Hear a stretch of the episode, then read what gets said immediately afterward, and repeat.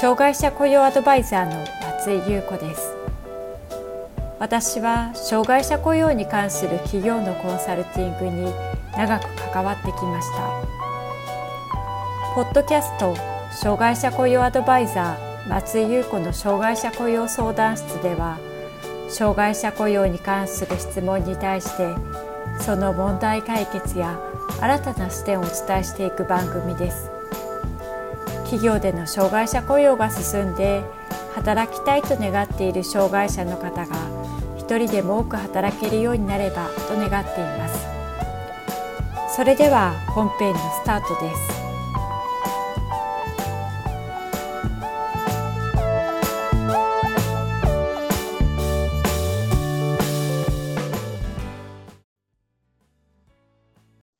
障害者雇用 .com の松井です。大企業から中小企業まで200社以上の企業のコンサルティングや研修に携わり、企業視点からの障害者雇用の進め方や業務の切り出し、職域開拓のコンサルを得意としています。また、一緒に働く社員の人が受け入れやすい職場づくり、体制づくりを推進するサポートをしています。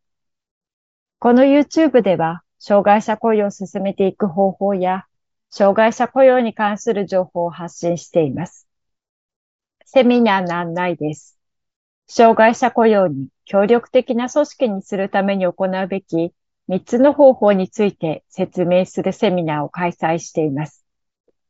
障害者雇用がうまくできている組織とうまくいっていない組織では明らかに社内への理解を進める方法が違っています。例えば、その一つとして、社内に障害者雇用として伝える内容は、経営層やマネジメント層に理解してもらうべきことと、一緒に働く社員の方に伝えるべきことは異なるということです。どのような違いがあるのか、そしてそれに合わせた伝え方をご存知でしょうかセミナーの中では、どのような内容を伝えていくべきなのかを事例を交えてお伝えしていきます。詳細については概要欄からご覧ください。障害者トライアル雇用は、障害者を思考的に雇用することで、適性や能力を見極め、継続雇用のきっかけとすることを目的とした制度です。制度を活用することにより、助成金を受けることができます。平成30年4月からは、精神障害者のトライアル雇用に対する助成内容が拡充され、より活用しやすくなっています。障害者トライアル雇用を活用している企業からは、雇用する障害者の適性を確認した上で、継続雇用へ移行することができ、障害者雇用への不安を解消することができるとの意見も多くあります。また、雇用する企業側だけでなく、求職者にとってもメリットがあります。今回は、障害者トライアル雇用について、雇用する企業側、求職者側、双方にとってどんなメリットがあるのか、また、トライアル雇用の内容、助成金の金額、手続き方法などについて見ていきます。障害者トライアル雇用とは、ハローワークや民間の職業紹介事業所などの紹介で採用した障害者を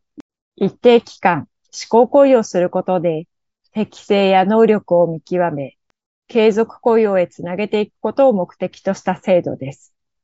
障害者トライアル雇用の対象者は、障害者雇用促進法に定める障害者に該当する方が対象で、障害の原因や障害の種類は問いません。次のような要件を満たし、障害者トライアル雇用を希望した人が対象となります。紹介日時点で就労経験のない職業に就くことを希望している。紹介日の前日から過去2年以内に2回以上離職や転職を繰り返している。紹介日の前日時点で離職している期間が6ヶ月を超えている。重度身体障害者、重度知的障害者、精神障害者。また、短時間であれば、働ける障害者を試行的に雇用する、障害者短時間トライアル雇用制度もあります。対象者は精神障害者や発達障害者です。週20時間以上での勤務が難しい障害者を雇用する場合、週10時間から20時間の短時間での試行雇用から開始して、職場への適用状況や体調などに応じてトライアル雇用期間中に20時間以上の就労を目指すことになります。続いて、助成金の支給額について見ていきます。対象者1人当たり月額最大4万円、最長3ヶ月となります。障害者トライアル雇用求人を事前にハローワークに提出し、これらの紹介によって対象者を原則3ヶ月の有期雇用で雇いで、一定の要件を満たした場合に助成金を受け取ることができます。精神障害者を雇用する場合には、月額最大8万円、最長3ヶ月となります。また、精神障害者は原則6ヶ月から12ヶ月間のトライアル雇用期間を設けることができます。ただし、助成金の支給期間は6ヶ月間に限ります。障害者短時間トライアル雇用では、精神障害者や発達障害者で対象者1人当たり月額最大4万円、最長12ヶ月間支給されます。精神障害者や発達障害者で週20時間以上の就業時間での勤務が難しい人を雇用する場合に、週10時間から20時間の短時間の試行雇用から開始し、職場への適用状況や体調などに応じてトライアル雇用期間中に20時間以上の就労を目指すことになります。トライアル雇用の手続きとその流れについて見ていきましょう。障害者トライアル雇用は、求人票を作成するときに、障害者トライアル雇用であることを明示する必要があります。まず、企業がハローワークに求人申し込みをするときに、トライアル雇用したい旨を必ず伝えてください。ハローワークで登録された求人票には、障害者トライアル雇用であることが、求職者にもわかるようになっており、これを見て求職者が応募することになります。選考面接などを経て、障害者トライアル雇用が開始されます。障害者トライアル雇用の流れは次のようになります。1、企業がハローワークに障害者トライアル雇用求人として求人票を出す。2、就職を希望する障害者の方がハローワークで求人票に応募する。3、ハローワークから企業へ求人があることの連絡が来る。4、選考面接が実施される。5、採用が決まると、障害者トライアル雇用が開始する。6、企業が実施計画書を作成する。7、企業が実施計画書をハローワークに提出する。8、障害者トライアル雇用が終了する前に、継続雇用に移行するか、雇用期間満了にするかを決める。助成金を受給するには、実施計画書、支給申請書を提出する必要があります。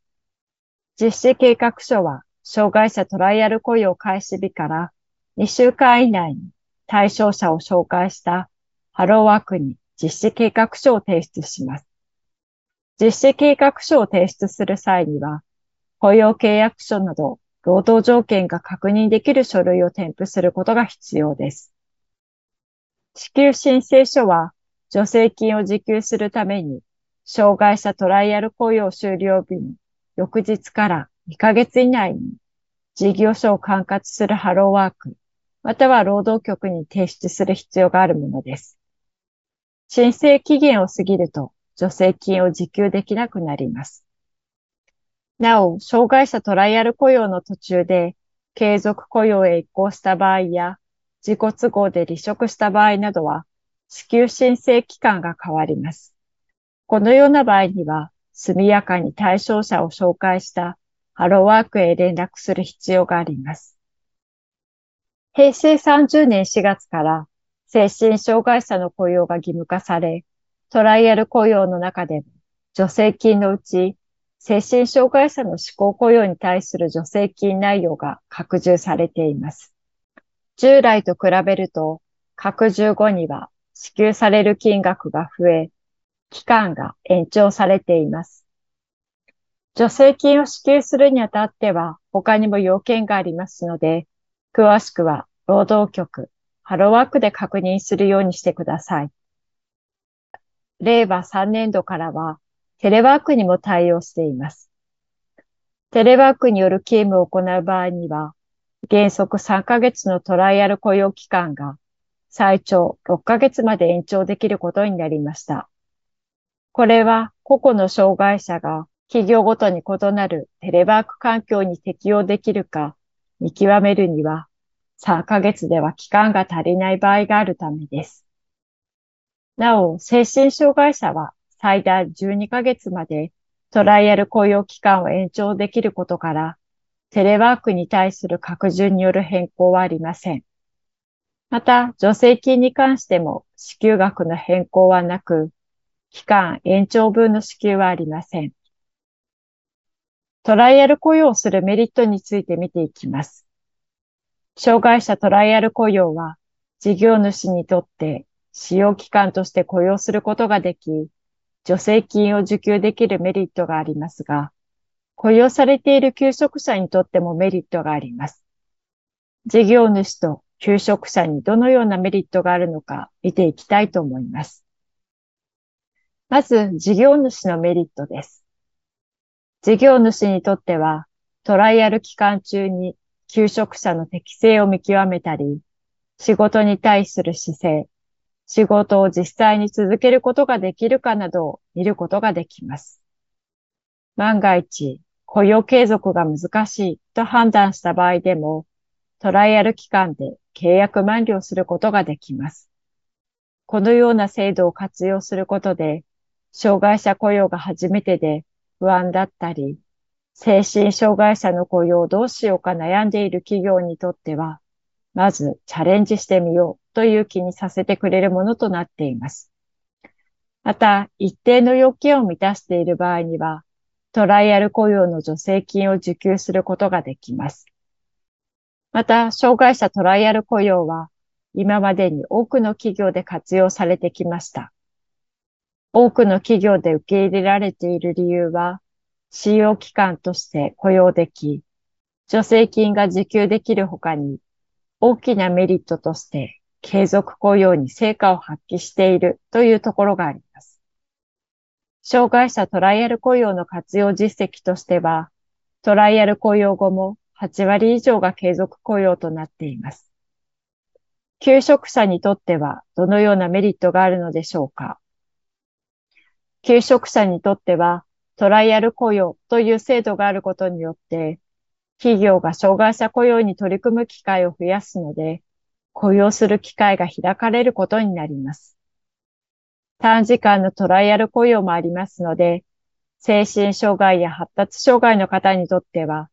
今までよりも働く機会が増えていると言えるでしょう。また、実際にトライアル雇用されて、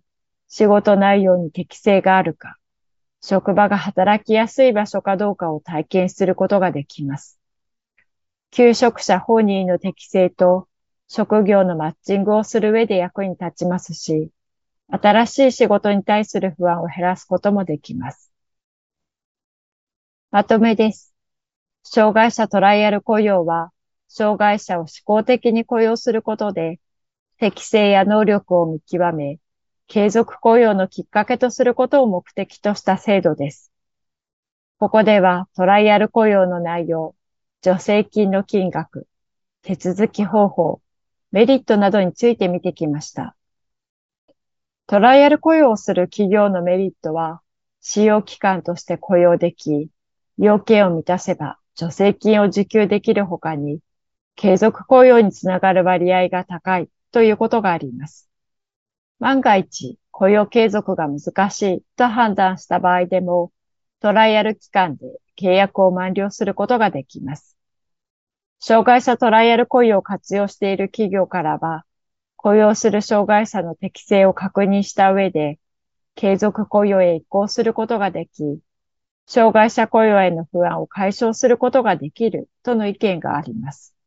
また、雇用する企業側だけではなく、求職者にとってもメリットが見られています。定期的に企業の障害者雇用に役立つメルマガを配信しています。詳しくは概要欄からご覧ください。障害者雇用相談室では、あなたの会社の障害者雇用に関する相談を受け付けています。こんなことが聞きたいというテーマや内容がありましたら、障害者雇用 .com のホームページにあるアドレスへお寄せください。お待ちしております。